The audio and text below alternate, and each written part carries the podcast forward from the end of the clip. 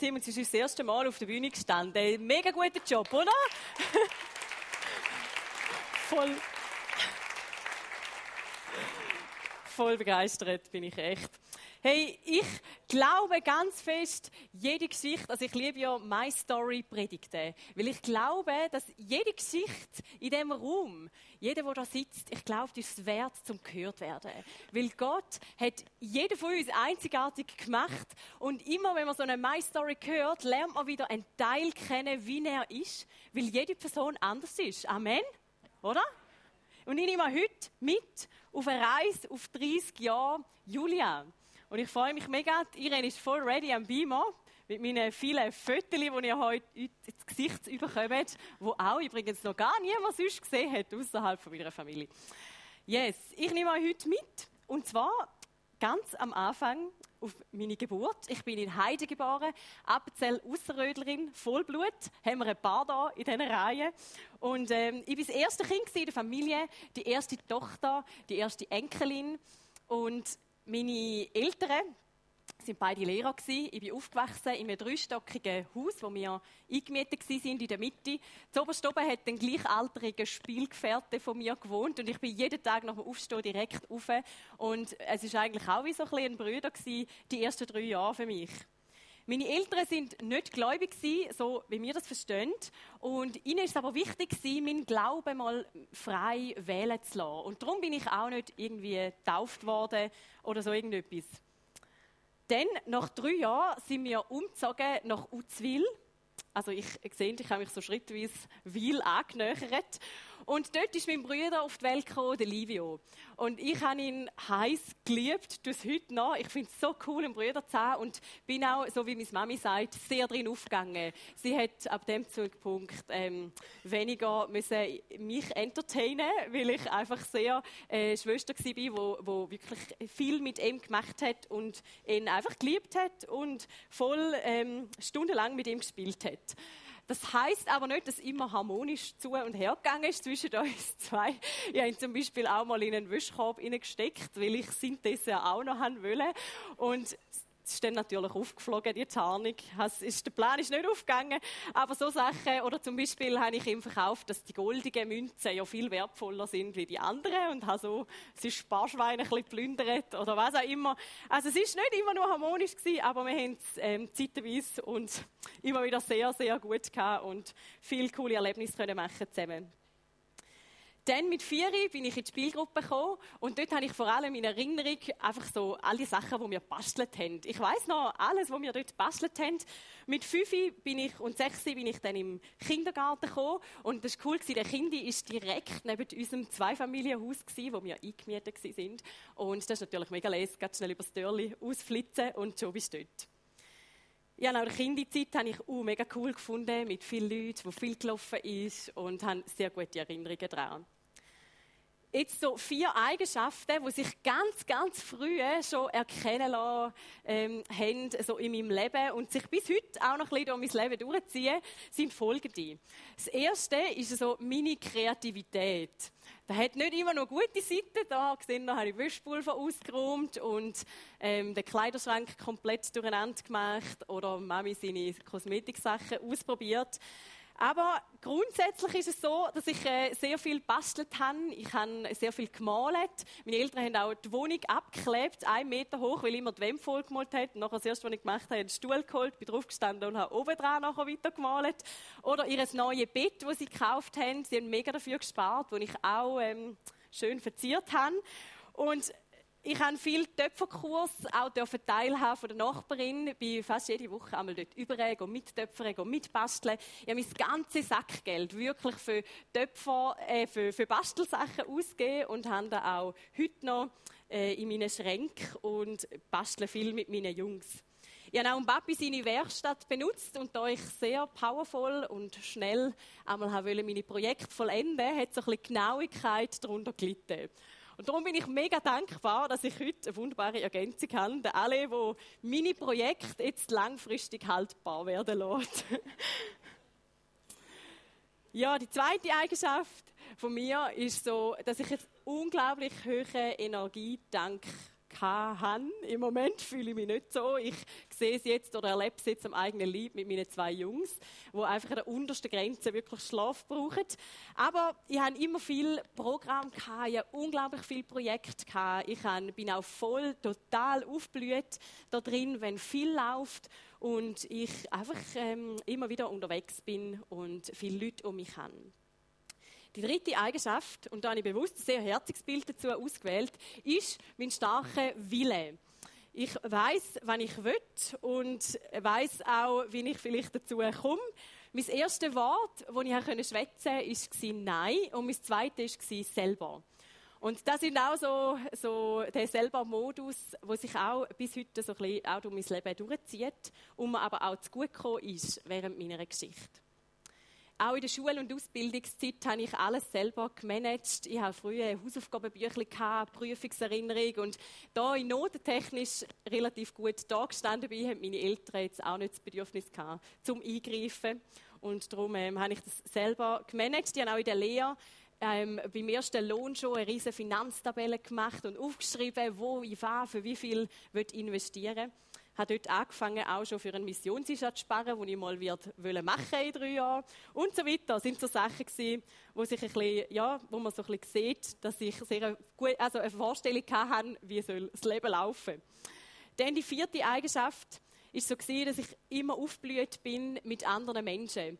Und da ist eine Geschichte ganz cool, wo meine Mami immer wieder erzählt. Sie ist dabei gewesen, mit einer Kollegin, hat gekocht in einem Lager. Ich als einjährige Tochter dabei. Mein Papi hat das Lager geleitet und ist so gewesen für Jugendliche, die ähm, so aus der Kleinklasse gekommen sind mit teilweise sehr, sehr schwierigen Lebensgeschichten. Und die Camps haben es total in sich gehabt. Also da ist eine Post abgegangen.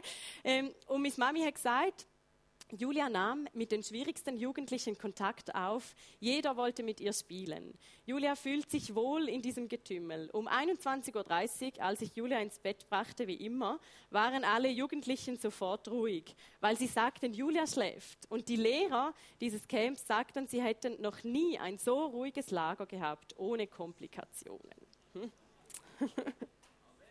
Amen. Amen. Denn ja, es tönt blühend rosig und dann ist doch ein Ereignis gekommen, das sehr unerwartet gekommen ist, sehr plötzlich, wo mein Leben bis heute sehr stark prägt. Im zweiten Kindi ist nämlich meine Mami hat plötzlich öfter weg von die und bis an einem Abend mein Papi mir dann gesagt hat und mein Bruder, hey, sie wird heute nicht mehr heimkommen. Sie ist krank.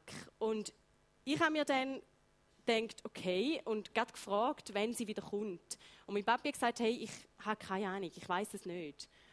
Und dort, weil er es halt tatsächlich nicht hätte können wissen, bin ich ins Bett gegangen. Ich habe mega fest brüllt, als hätte ich realisiert, was da alles auf mich zukommt. Am nächsten Morgen bin ich aufgestanden. Ich habe selber meine Frisur gemacht, ich habe irgendwie Kleider zusammengesucht und mir ins Neune gerichtet. Eben, da sieht man auch wieder das selber. Ich bin sofort in diesen Modus gekommen und irgendwie völlig gedacht, okay, jetzt muss ich dann und dann in die Schule, habe versucht, irgendwie äh, die Uhr zu lesen und ich bin total überfordert gewesen. Und da war von dort an mein neues Leben gewesen. Ich habe, ähm, meine Mami hat eine Art Erschöpfungserkrankung erlitten und ist etwa 50 Minuten, Autominuten von uns entfernt, ist sie in einem Kurhaus gewesen und hat sich dort rehabilitiert. Und ähm, wir haben am Anfang nur kurz Telefon können führen, auch am Wochenende einfach kurz besuchen. Und mein Papi ähm, hat überhaupt nicht gewusst, natürlich auch wie lange das geht. Man hat nicht gewusst, was kann man jetzt für eine langfristige Lösung organisieren. Meine Eltern haben immer wieder versucht zu organisieren, das Bestmöglichste für uns. Ähm, aber mein Papi hat natürlich 100% geschafft als Reallehrer, hat für uns versucht, einen Platz zu finden bei Großeltern, Nachbarn, was auch immer, wo wir einmal haben, wochenweise oder so können sein. Und dann hat er ein Burnout erlitten, ist im Nachhinein logisch, oder? Mit all dem, was er hat müssen managen Und er hat sich aber entschieden, dass er nicht weggeht, weil die Frage war, ob wir in eine Pflegefamilie kommen. Und er hat sich entschieden, zum daheim zu bleiben.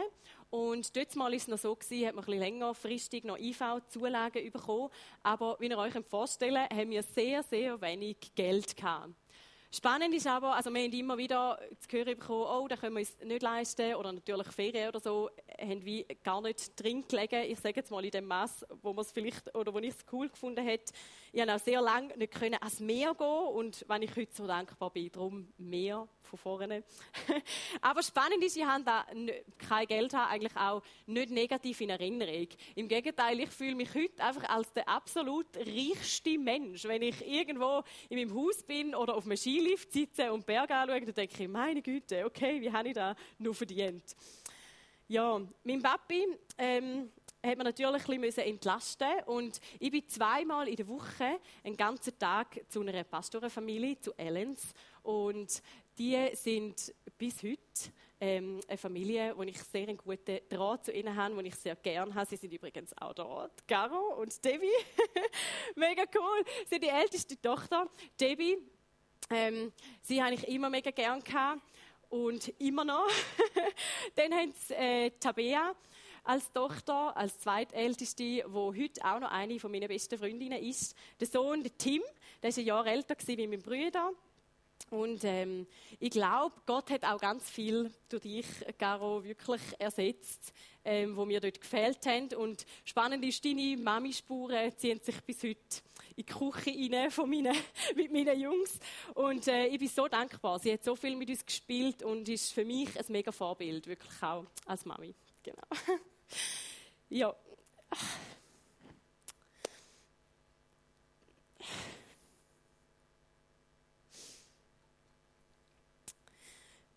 Dann ähm, hat zusätzlich bei uns ein Mann gewohnt, zwei Jahre, der Roger. Und auch er hat immer Papi unter die Arme gegriffen. Ähm, er war ein mega lustiger gewesen. und erst im Nachhinein checke ich so, ähm, warum uns die Leute so schräg angeschaut haben. Ich habe immer bei mir mit beiden Händen hebend posten. Ich habe auch wollen, dass er mitkommt, das Elterngespräch. Ich bin immer mit zwei Männern dort und die anderen Eltern haben so ein bisschen schräg geschaut. Und jetzt checke ich, warum, oder? Und ich glaube auch, ähm, dass äh, Gott mich wirklich vorbereitet hat, vielleicht auch mit dem auf einen Männerhaushalt, den ich heute habe. und ähm, weiter haben auch entlastet meine Großmutter. Jetzt muss ich dann gerade nochmal brüllen. Sie schauen auch zu im Livestream. Mega schön, dass ihr da sind. Ähm, besonders die Eltern von meiner Mami. Wir haben dort äh, ähm, wirklich die Wochenende hauptsächlich immer verbracht und auch unsere Ferien. Wir haben mega viel gemacht mit denen und sie sind Menschen, die ich ähm, sehr, sehr, sehr bewundere. Sie haben gerade im letzten Jahr, als ich so mit ähm, Schlaf zu kämpfen hatte, sind sie so eine große Hilfe gewesen.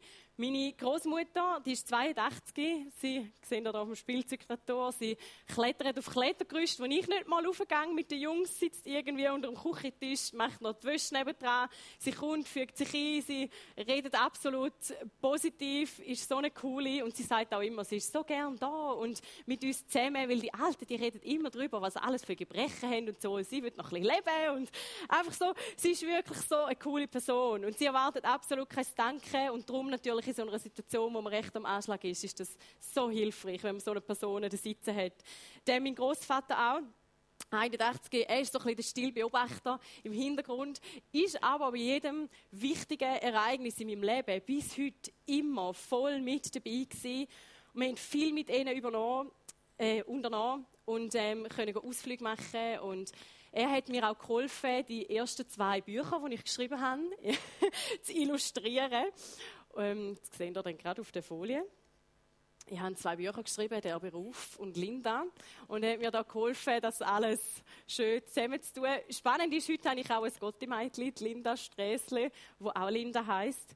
Also ich weiß nicht, wie viel ich sich dort schon an sie gedacht habe. Ähm, ja, spannend ist, mein Großvater geschrieben, später hast du zurückgreifen können auf Lösungsansätze, die du dort früher skizziert hast, also in diesen Büchern. So schien es dem Großvater. Er ermutigt mich auch heute noch fest mit Wort. Er ist jemand, der sehr präsent ist. Auch einfach immer wieder in meinem Leben lässt meine irgendwie einen Zeitungsbericht, den ich schreibe, oder ist Teil von der Predigten oder was auch immer. Verfolgt sehr stark unser Leben mit und ist auch wirklich ein, ein Teil davon. Meine Mami sagt, die habe ich sehr viel übernommen, ab dem Zeitpunkt, wo sie weg war. Auch so die Mami-Rolle für meine Brüder. Ich habe zum Beispiel gelernt, Schuhe binden, habe ihm alles weitergegeben, was ich gelernt habe, selber in der Schule. Ich habe sogar Kleberli gekauft mit meinem Sackgeld und dem einmal bewertet, wie gut er es macht, mit einem Smiley und so. genau, einfach alles, was ich in der Schule auch hatte. cool war, in der vierten Klasse habe ich eine Bibel bekommen. Und die Bibel, die habe ich jeden Abend gelesen. Ich weiß bis heute nicht warum. Vor allem Geschichten vom Alten Testament habe ich so fest geliebt. Es ist eigentlich so, ich glaube, bei den anderen ist sie wahrscheinlich im Regal verstaubt. Und bei mir ist die so farbig bunt mit irgendwelchen Gedanken. Also es ist mega lustig auch, um heute das zu lesen. Äh, wo ich mir markiert habe, und immer ist das meine tägliche Routine geworden. Und es ist wirklich so, sie ist die sicherste Richtschnur gewesen, wo ich mich immer dran lehnen konnte. Es ist mein tröstendste Buch gewesen. Ich habe so viel Mal brüllend die Ziele gelesen und ähm, mir Vers gefunden, die mich so tröstet haben. Und sie sprudelt von neuen Erkenntnissen. Das liebe ich. Ein Buch, das man nicht drüber lesen kann und dann weiß man so ein bisschen alles, sondern man weiß eigentlich immer noch nichts. Und man kann je tiefer, dass man sich damit auseinandersetzt, desto intensiver merkt man, wie sehr, dass man nichts weiß über die Bibel. und ich liebe es einfach. Es ist auch der, der Buch mit der grössten Veränderungskraft in meinem Leben. Und bis heute manchmal Vers, manchmal Sachen, die ich gecheckt habe von Gott, wo mich für mich gefühlt meinen Alltag so anders gemacht haben, wo mich so Sachen anders aus einer anderen Perspektive haben erleben Und ich freue mich darum so, dass bald die Bibelserie beginnt und anfängt und wir dort wirklich dürfen über das Buch reden und mit dem Buch schaffen, weil ich glaube, es ist so Dynamit fürs Leben und ist so wichtig. Amen. Danke nach dem Weggehen bin ich oft sehr unsicher gewesen, weil ich nicht gewusst habe, was wie läuft. Ich habe auch gewisse Sachen natürlich noch nicht können wissen. Ähm, wir haben oft auch die Freundinnen dann darauf hingewiesen, hey, du solltest vielleicht mal mehr deine Haare waschen oder hm, das, was du anhast, passt überhaupt nicht zusammen. Ich habe auch fest an Gewicht zugenommen und ich habe mich auch mega unwohl gefühlt in meinem Körper. Ich bin im Turnen auch oft als Letzte gewählt worden und das war so die weniger schöne Seite von dem Ganzen. Spannend war, trotz allem hatte ich immer gute Freundinnen, auch noch eine vom Kindergarten bis heute, die jetzt auch selber Kind hat. Ähm, und ich bin sehr gern mit anderen zusammen gewesen. Wir haben auch oft die ganze Nachbarschaft, die komplette Nachbarschaft bei uns im Garten gehabt, weil mein Papi hat einfach mit allen guten Kontakt gepflegt und so haben wir einmal Schnitzel gemacht und weiß ich nicht was. Also wir hatten so viele Kinder im Garten und ich bin auch dort schon mit in der ersten und in der zweiten Klasse dann einmal Kindhüten nebendran und so. Also das hat einfach so zu unserem Leben dazugehört. In der dritten Klasse, und jetzt kommt es, ich habe es euch ja schon verraten, habe ich angefangen, Handorgeln zu spielen. Und habe zum Teil mehr als zwei Stunden geübt pro Tag. Habe ein Konzert dann schnell dürfen spielen mit den Grossen. Und ich habe aber noch von der Körpergröße her die kleine Handorgel gebraucht. Und dann hat es einmal nicht einmal die obersten Töne drauf gehabt, die ich hätte spielen sollen. Habe ich aber das Leere spielen und irgendwann hat es meine Körpergröße dann zulassen, habe ich eine grosse bekommen und dann habe ich ähm, alle Lieder komplett mitspielen. Also habe sehr intensiv, ich bin auch zwei Übung in der Woche immer dort in so einer Gruppe und habe geübt. Wir haben auch mal vor dem Bundesrat dürfen mein Solo spielen und ich bin so nervös aber es hat sich gar nicht gelohnt, weil sie überhaupt nicht zugelassen. Es war im Hintergrund gewesen, bei so einem Essen, aber ähm, ich habe mich auf jeden Fall mega gefreut, dass ich das machen konnte. Ich habe dann auch Klavierunterricht genommen, am Anfang zwei Stunden in der Woche, nachher nur noch eine Stunde in der Oberstufe und habe zusätzlich mit meinem Papi zusammen Gitarre gelernt. Ich bin dann in die Jungschau gegangen, ab der Oberstufe und da ist auch wieder so ein richtig großer Wendepunkt in meinem Leben. Zusammen mit den Töchtern aus der Tagesfamilie sind wir in die Jungschau gegangen, in die FG Uzwil. Und mein jüngster Name war Sunrise. Sunrise wegen dem Sonnenaufgang, also so wegen meiner Fröhlichkeit. Und das andere war Sunrise wegen der Telefonmarke, weil ich mich mega wohl fühle, dann rede ich sehr viel. Und ähm, das hat dort damit zu tun. Dann bin ich auch fest einfach aufblüht in diesen Lager und äh, ich habe es wirklich geliebt. Ich habe auch die jungen Kinder oft zu mir heimgenommen und wir haben dort noch irgendetwas gemacht am Samstag vorher oder am Sonntagnachmittag und ich habe das wirklich einfach mega cool gefunden.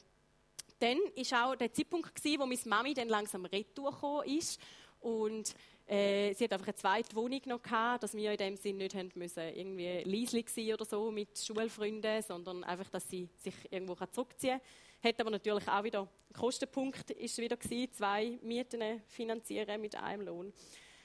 Ähm, ja, und dann mit zwölf, als ich zwölf war, fragt mich heute auch eine von meinen besten Freundinnen, Rahel, fragt mich, hey, wie sieht es aus? Kommst du in den Weihnachtsgottesdienst? Und ich so, ja, voll, wieso nicht?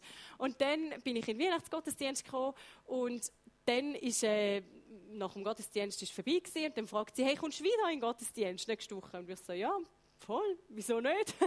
Und dann bin ich ab dort, also jeden Sonntag für Sonntag in den Gottesdienst gegangen. Und ja, auch Alpha Life Kurs, Bibelübung, wo einfach alles, was angesagt wurde, ist, habe ich irgendwie besucht. Und ich bin oft so ein bisschen die Jüngste gewesen, recht fehl am Platz, habe ich mich gefühlt. Ich war so ganz anders gekleidet gewesen, wie viele andere. Ich habe auch komische Fragen gestellt. Also, ja, habe ich einmal gemerkt, so an den Gesichtern. Und ich musste zuerst ein bisschen in den christlichen Lifestyle ein bisschen reinfinden. Mit zwölf hatte ich dann die Idee, ich lasse mich taufen und bin zum Pfarrer der reformierten Kirche, weil das ist dort so ein bisschen ja, unsere Kirche gewesen. Also, unsere Kirche zu, einfach, ja, haben wir einfach alle gesagt, ich soll dort hin. Und der Pfarrer war dort im Taufgespräch und hat gesagt, ja, ist ein bisschen ungewöhnlich und so, aber er würde es schon machen. Und an der Taufe selber hat er gesagt, ich finde es mutig, wenn ein zwölfjähriges Mädchen die Taufe wünscht. Natürlich kann dies einfach dem Wunsch entspringen, normal zu sein wie die anderen Kinder, die getauft wurden. Doch man könnte sich auch ohne dieses Bekenntnis durchmausern. Julia glaubt an Jesus Christus, dass er für die Sünde gestorben ist, auferstand und lebt. Sie liest in der Bibel und möchte mit Jesus durchs Leben gehen. Darum erfülle ich ihr diesen Wunsch gern. Ich bin dann mit zwei anderen Babys nebendran, bin ich getauft worden und habe mega viele Schulfreundinnen eingeladen und auch sonst gute Freunde von mir und habe den Taufvers bekommen aus Johannes 15,5. Ich bin der Weinstock. Ihr seid die Reben. Wer in mir bleibt und ich in ihm, der bringt viel Frucht, denn ohne mich könnt ihr nichts tun. Und damit hat mir Gott auch wieder so einen Schlüssel an die Hand gegeben, wirklich, wo jede Tür öffnet, wo verschlossen ist in meinem Leben. Es ist heute noch so ein Schlüssel für mich, bei ihm und in ihm zu bleiben, weil ich weiß, dort ist der Ort, wo ich immer an kann und dort ist der einzige Ort, wenn überhaupt eine Lösung gibt oder irgendein Verständnis, dann dort. Und da ist wirklich so mein ähm, Nummer eins Vers, wo ich auch immer wieder daran erinnert wird, manchmal, wenn ich am Bett bin oder so und merke, okay, hey, da ist meine Zuflucht. Ja, so hat meine christliche Karriere gestartet. ich war bald in der Sonntagshütte eingeteilt. Das ist wie bei uns das Kinderschiff. Dann ähm, als Worship, ich, war als Sängerin dort, habe Klavier gespielt, habe den Jungschikkurs verwaltet, habe Leiterkurs besucht, wo ich so viel Leiterschaftshandwerk mitbekommen habe, wenn ich euch sehr empfehlen kann. Ähm, gerade auch, wenn ihr in der Area sind, auch wenn es die Phase gibt mit irgendwie 13, wo vielleicht die anderen dann nicht so cool finden, das ist eine Investition ins Leben und es lohnt sich so. Und wenn ihr ein bisschen älter sind, macht es intensiv, das ist ähm, best of the best. He? Ich, ähm, ja, spannend war, ich habe mich vielmal so ein bisschen unwillkommen gefühlt. Ich habe auch gefragt, darf ich auch mit im TBS, das ist die Teenie-Bibelschule, die wir auch haben. Und dann die Person, die vorbereitet war, hat gesagt, ah, nein, nein, ähm, äh, weißt du, gehörst ja nicht wirklich zu dieser Kille. Und ich glaube, sie hat es auch gar nicht böse gemeint. Sie war einfach voll in der Vorbereitung. Gewesen. Aber es, es ist so ein, ein Ausdruck von dem. Oder wenn ich beim Arbeiten manchmal halt sündig haben müssen arbeiten, ist so ein bisschen, ja, kommst du überhaupt noch in die Kille? Und es ist wie nicht so, du bist willkommen gewesen, wirklich. Und ich habe mir gesagt, zu dem Zeitpunkt, hey, ähm, wenn ich jemals, jemals in einer Kirche dabei bin, dann dürfte dort jeder kommen, so wie er ist, und ein Teil davon sein. Und ich erkläre ihm alles, was WC ist und so weiter, weil er vielleicht keinen Plan hat. Auch viel wird in der Predigt ja gesagt, ja, die Geschichte, die ihr alle kennt, und ich immer denkt, no, kein Plan. Ähm, und heute als Moderationsverantwortlich ist mir darum wichtig, wir kommunizieren so, dass jeder Hinterletzte das versteht, der noch nie etwas mit Glauben am Hut zu tun hat und sich in dem Saal einfach willkommen fühlt. Das ist so eine von meinen ganz grossen äh, Herzensanliegen. Yes. Dann parallel zum Ganzen, zu dieser christlichen Karriere, ist das Fußball gekommen. Und ich weiß, Männer denken so, ja, das ist bisschen anderes, also Frauenfußball und so. Das ist auch okay, das ist definitiv etwas anderes. Aber es ist einfach etwas, was mir Freude gemacht hat. Und äh, ich habe stundenlang Jonglieren geübt. Ich habe es auch in die Auswahl geschafft, dann bei FC St. Gallen, bei den Frauen. Und äh, zusätzlich bin ich auch ein großer FC St. Gallen-Fan gewesen. Ich bin zwei Jahre lang jedes Heim- und Auswärtsspiel schauen und voll als Fan mit dabei gewesen. Parallel ist aber natürlich auch noch Berufswahl dann gekommen. Und meine Handorgellehrerin hat mich am Konservatorium gesehen und hat mir auch schon das Vorspielen organisiert, obwohl er viel zu früh ist. Aber sie hat gesagt, dann bist du schon sicher dabei, du musst nur noch Kante machen. Und ich habe mich dann angemeldet für Kante-Vorbereitung, weil ich auch sonst keinen Plan hatte, was ich machen soll. Habe es dann gemacht und irgendwie einfach ein schlechtes Bauchgefühl gehabt, habe abgebrochen. Und dann hat mein Papi auch wieder gesagt, mega großes Vertrauen und gesagt, Julia, du wirst den Weg schon finden, auch wenn es schon ein bisschen spät ist, alle von der Klasse haben schon Lehrstelle gehabt, mach einfach, gang deinen Weg. Habe ich dann auch gemacht. Nur habe ich noch Farbe lernen im Behindertenbereich und ich habe gesagt, hey, keine Ahnung, Kanton St. Gallen, dort muss ich zwei Jahre noch Praktikum machen, weil ich viel zu jung war ich habe immer zu den Allerjüngsten gehört. Und dann ähm, habe ich gesagt, ja, okay, mache ich es halt im Kanton Zürich, da kann man schon früher machen. Und habe dann ähm, so angefangen, dort eine Stelle bekommen und zwei Stunden Arbeitsweg gehabt, was geheißen hat, 34 Uhr morgen aufstehen, wenn ich am Viertel ab sieben immer dort sein oder erst um 11 Uhr heimkommen, wenn ich Sportdienst hatte bis um 9 Uhr. Aber ich habe es wirklich geliebt. Also es ist so ein cooler Ausbildungsort und ich will jederzeit die Lehre wieder dort machen. Ähm, was aber noch, ah, genau, BMS habe ich auch noch parallel dazu gemacht. Einfach so, die Schule, genau. Also Berufsmittelschule, dass ich noch Matur habe und theoretisch hätte können studieren der Entscheid für den Beruf hat aber nach sich gezogen, dass ich nicht beim FC St. Gallen spielen kann, weil ich viermal in der Woche hätte müssen ins Training und zusätzlich ist auch die Entscheidung mir immer schwerer gefallen, ja, gehe jetzt an Match, wo ich eingeteilt bin zum Spielen, oder gehe ich in den Gottesdienst? Weil vielfach hat sich da dann natürlich überschnitten. Bis ich einmal nach der Schule äh, mich fürs Training gerichtet habe. Und dann habe ich so gemerkt, ähm, es gesehen, als würde mir Gott sagen, ich sage dem Trainer, hör auf mit Fußball spielen. Und ich so denkt, ja, wenn Gott da will, mache ich das und so. Und es ist eigentlich nicht so spektakulär gewesen, so das Reden vom Himmel. Ich habe mir einfach so gedacht, mal, okay, gut, und das Gefühl, ich sollte das machen. Dann habe ich Mami Bescheid gesagt, ob sie mich ins Training fahren will, weil ich bleibe ja nicht lange. Ich sage nur, dass ich aufhöre. Und sie hat gesagt, ja, sicher. Und hat mich dort ins Training gefahren.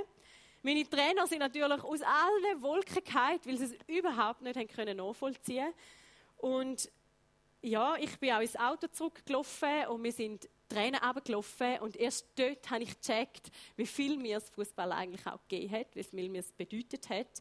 Ähm, und ich habe es mega vermisst. Aber spannend war, nicht lange später haben wir als Jugendgruppe von der FEG eine Halle mieten und haben einmal gespielt dort als Jugendgruppe. Und im Sommer im Platanenhof, das ist ein Jugendheim in Oberutzwil, ähm, haben wir mit den Leuten dort, die zum Teil eben hinter Gitter sind, beaufsichtigt, ähm, dürfen spielen. Und spannend war, wir haben zweimal nach so Spiel haben wir können mit diesen Leuten beten und äh, sie haben ihre Lebensgeschichte erzählt. Und es ist, habe so gecheckt, Gott hat mir nicht das Fußball wegnehmen, aber er hat wollen, dass mein Herz am richtigen Ort ist. Und dass ich es nicht für mich mache, sondern für ihn. Und das war mir so eine Lektion für mein Leben, wo ich gemerkt habe, Gott wird uns nicht etwas wegnehmen, aber er möchte, dass wir es mit vollem und richtigem Herz machen. Ja, das ist so meine Lektion aus der Jugendzeit geht es aber noch weiter. Mit 17 habe ich einen mega coolen Typ kennengelernt. Ihr seht jetzt gerade ein blendendes Foto. Der Ali. Er ist ähm, genau mit seinen Baggies und in meinem Zimmer da gewesen, genau, und hat ihre Bulldozer abgeschossen und nicht wieder aufräumen. Wir haben uns eineinhalb Jahre also ein bisschen kennengelernt, sind nicht sofort zusammen gewesen. Ich habe auch immer gewünscht, einen Mann, der um mich kämpft. Und ich habe nicht wollen, sondern 0815 christliche Ehepartner, der so gut beten kann oder irgendwie einen Bibelvers auswendig kann oder so ein bisschen christlich angepasst ist, sondern ich wollte einen, der so die Welt verändert und ähm, wo sagt, was Sache ist. Das habe ich immer geliebt, weil ich das selber nicht gleich kann. Und ich glaube, so wie wir alle seine Predigten kennen, er sagt immer, was Sache ist und nennt Sachen beim Namen, ist ehrlich und darum habe ich tatsächlich so einen bekommen. Bin ich mega dankbar dafür. yes. Wir haben nachher einen ich habe ja auf den Missionseinsatz gespart und wollte ja auch machen.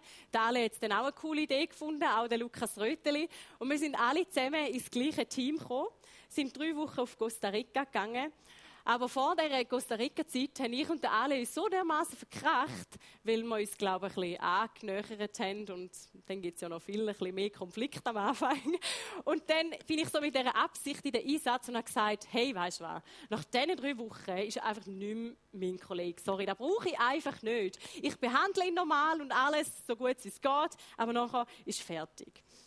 Und dann ist aber spannenderweise wieder mal alles anders gekommen.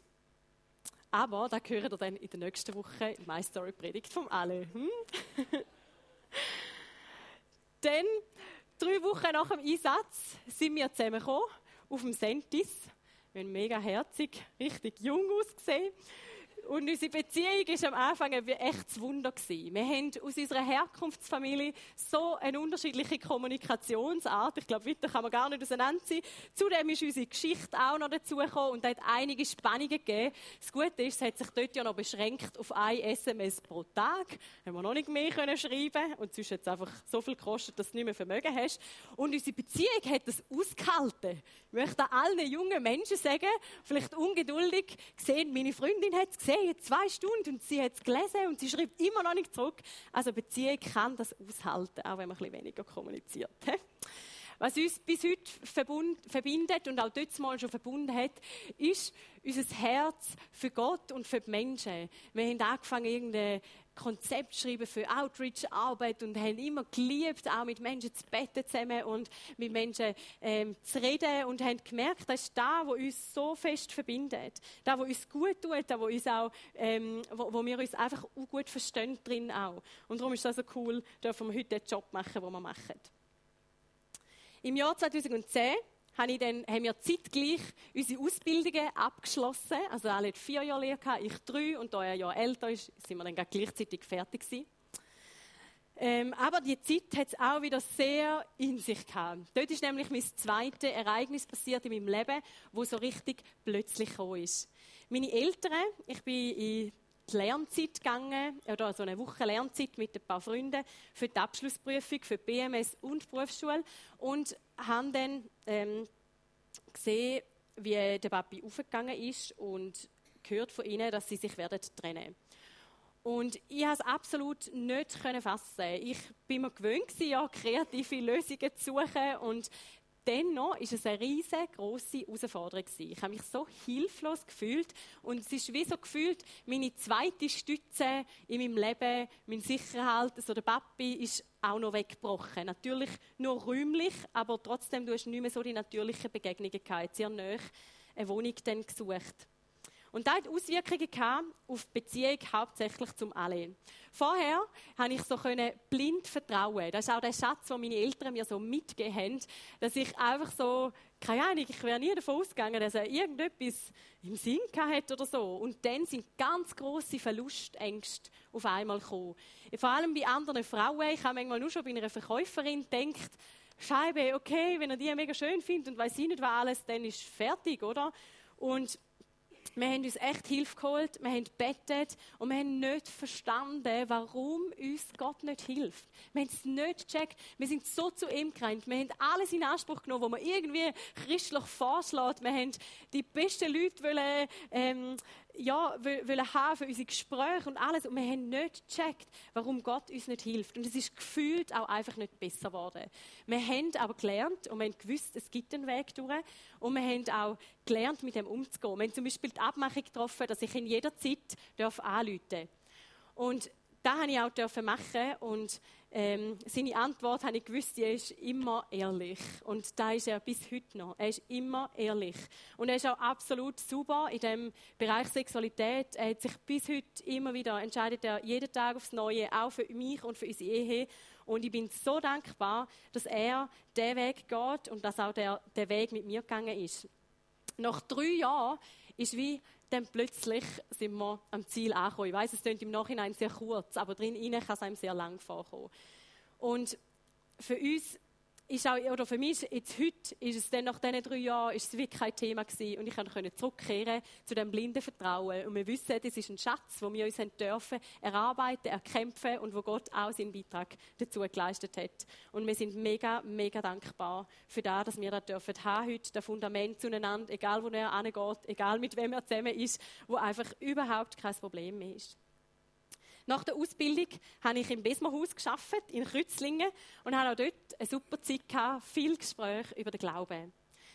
Wir haben, ich habe eine Bezugsperson zuteilt bekommen, die nicht wirklich hätte reden können. Ich habe dann in den Akten gelesen, dass sie früher noch in die katholische Kirche gegangen ist und da ein großer Teil war von ihrem Leben.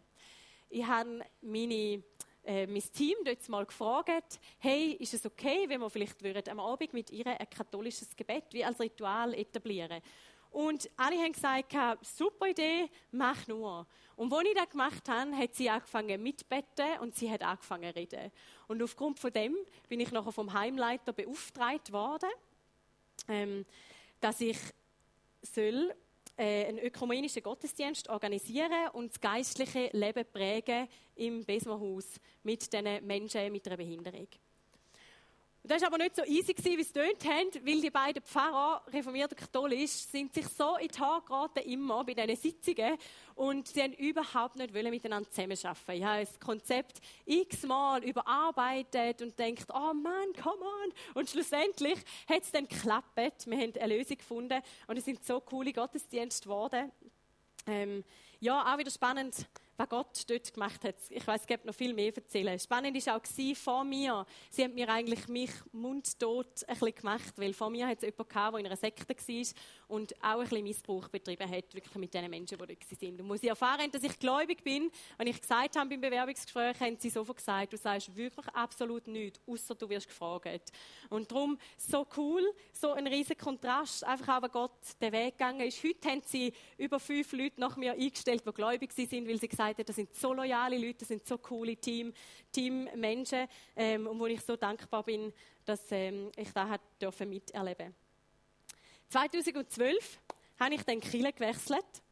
Das war ein Jahr vor der Hochzeit. In die FCG dort mal noch. Heute ist es Life Church. Gleichzeitig haben wir auch Studium gestartet miteinander, das ISTL, eine Bibelschule. Ähm, und am 20. Juli, ein Jahr später, haben wir mit 21 habe ich geheiratet, der Ali. Wir sehen noch mega jung aus, gell? ja, genau, wir die Zeit auch mal dürfen haben. Und spannend war, wir haben das Studium gemacht als Paar. Das war mega außergewöhnlich. Auch als, wir sind die Einzigen. Parallel haben wir auch eine Anstellung bekommen hier in der Church, auch als Paar. Und wir haben zusammen Pastorenausbildung gemacht von unserem Verband, auch als Ehepaar als einziges, was miteinander gemacht haben. Ich war die einzige Frau, gewesen, auch, die nicht gläubig aufgewachsen ist, zwischen den 20, 30, die es hatte. Und ähm, auch dort wieder so richtig exotisch. Ja, und jeden Sonntag haben wir die Jugendleute zu uns heim eingeladen. Sie haben unseren Kühlschrank geleert, manchmal auch aufgefüllt mit irgendwelchen anderen Sachen, Chips oder weiß doch auch nicht, was sie dann mitgebracht haben. Und immer war allen klar gewesen, nach dem Sonntag, wir gehen zu Ale und Julia heim. Uns ist es auch darum wichtig gewesen, können, äh, eine Wohnung zu Wil, die näher ist, dort bei der Church. Die Ale und ich haben Einladungen bekommen zu Konferenzen, wir haben ein Praise Camp, das Leiterprogramm mitgestaltet, wir haben im Intensiv ähm, den Basic Track gemacht, das ist so der grösste, der erste Track, den wir jetzt sieben Jahre gemacht und letztes Jahr übergeben. Ähm, wir haben viele neue Teams, haben sich aus der Jugend herauskristallisiert, das Fototeam, das Barteam, Social Media Team, weil wir gewusst haben, es ist so wichtig, dass die Jungen eine Verantwortung bekommen, sich können ausprobieren und so ihren Platz in der Church finden. Das war unser Herz auch. Die Jugendzeit habe ich echt geliebt. So die Gespräche führen und ja, es passt ja auch gut zu dem Alter, oder, wo die Eltern vielleicht einmal nicht mehr so weit, nicht, nicht mehr so viel zu sagen haben. Und dann übergangsweise braucht man etwas anderes, was eigentlich dann genau das Gleiche sagt, oder? Und das Jugendteam hat uns oft Mutter oder Vater zum Spaß genannt. Ähm, und das war wirklich auch so ein, ein Ausdruck von unserem Herz, unsere beiden Geschichten, ein Mami sein, ein Papi sein, wo uns manchmal gefehlt hat, wo wir, glaube einfach auch heute noch, wo, wo uns mega äh, ein Herzensanliegen ist um da Menschen zu sein, die das vielleicht nicht haben oder das einfach brauchen. Nach dem Studium ist der alle 80 Prozent angestellt worden in der Church und ich blieb bei diesen 40 Prozent geblieben und habe eine Anstellung bekommen als Sozialpädagogin mit ähm, viel Vitamin B, dort Petra Volken und auch ähm, einfach göttliche Führung. Ich bin heute auch mega dankbar, habe ich dort nochmal dürfen, auch mit Jugendlichen arbeiten. Und es hätte auch keinen Job gegeben, wo so gut miteinander aneinander vorbeigegangen wäre wie die Jugendarbeit und dort äh, der Job im Förderraum. Was wir dürfen mitprägen, ist der Jugi-Umbau Wir dürfen das Gebäude so matt einziehen und auch da ist ein richtig großer Meilenstein gewesen, ähm, in der Yugi-Karriere, sage ich mal. Wir haben auch viel Eheübung verbracht damit, zum zusätzlich umbauen. Wir haben eine strenge Zeit gehabt, aber es ist so cool gewesen, nachher so das Resultat so gesehen. Nach dem Sommer 2018 bin ich dann glücklicherweise sofort schwanger geworden und wir haben nach sechseinhalb Jahren dann im Januar die Yugi abgegeben. Und ähm, und haben auch, obwohl es finanziell absolut unmöglich war von unseren Finanzen, haben wir ein Haus bekommen in Niederhelfenschwil, zwei Monate vor der Geburt von unserem Sohn. Wir haben gewusst, yes, okay, wir laufen eh schon auf 150 Prozent Umzug und Geburt und alles, hoffentlich geht da alles miteinander auf. Die Geburt vom Laien ist eine riesengroße Herausforderung mit ähm, 38 Stunden, viel Stunden warten, viel Medikament, Notfallpapier unterschreiben und und und. Aber er ist heute gesund auf der Welt. Auch er ist wieder der erste Sohn gewesen, der erste Enkel, der erste Urenkel und wir sind mega happy gewesen. Ja, und dann ist wieder mal etwas gekommen, wo unsere Pläne komplett über den Haufen geworfen hat. Und zwar war es Sonntag, wir waren am Morgen noch in der Church, am Abend waren wir am Jesus spielen und dann ist mein Bruder mit der Polizei angefahren worden und hat uns dann mitgeteilt, dass ähm, mein Papi an einem Herzinfarkt gestorben ist. Total unerwartet. Ähm, er war drei Tage vorher noch bei uns, gewesen, hat uns bekocht, wie er das immer gemacht hat. Und dann ist einfach alles aus. Gewesen.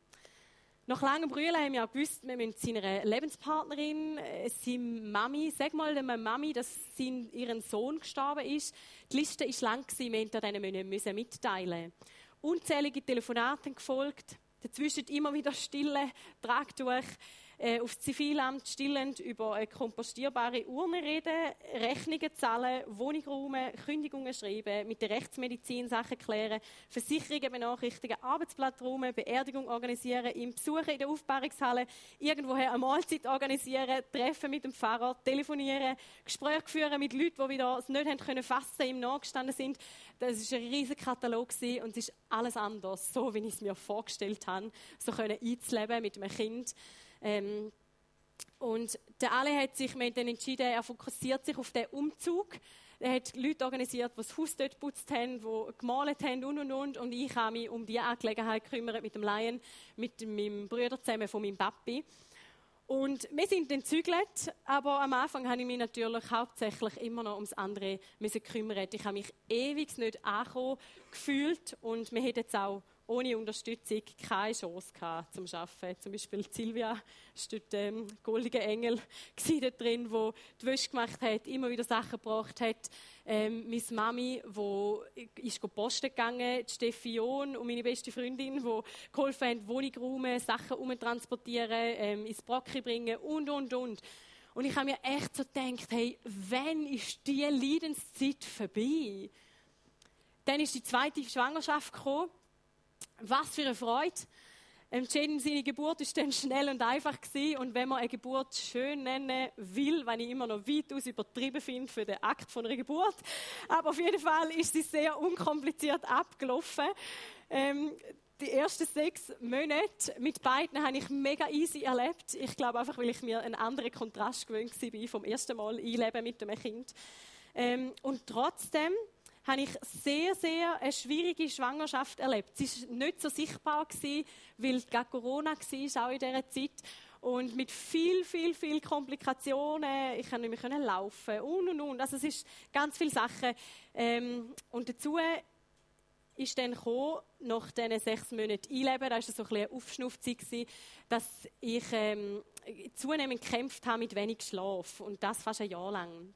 Das hat damit zu tun gehabt, dass sie beide einfach stundenmäßig am untersten Limit einfach Schlaf brauchen. Also ich hatte ein Comeback von mir ähm, und die Kinderärzte haben auch gesagt, ja, wenn ein Teil der Eltern vielleicht so ist und bei uns ist es eben, glaube ich, ein bisschen beide so, dann äh, wir haben manchmal gehofft, dass Minus und Minus vielleicht Plus gibt oder ein bisschen mehr Schlaf und so, aber sie brauchen einfach sehr wenig, auch heute noch. Ähm, und haben auch im Gespräch mit Kinderberatung, Kinderärzten und Schla Online-Schlafkurs haben wir einfach gemerkt, okay, wenn sie zufrieden sind, kannst du wie nichts machen.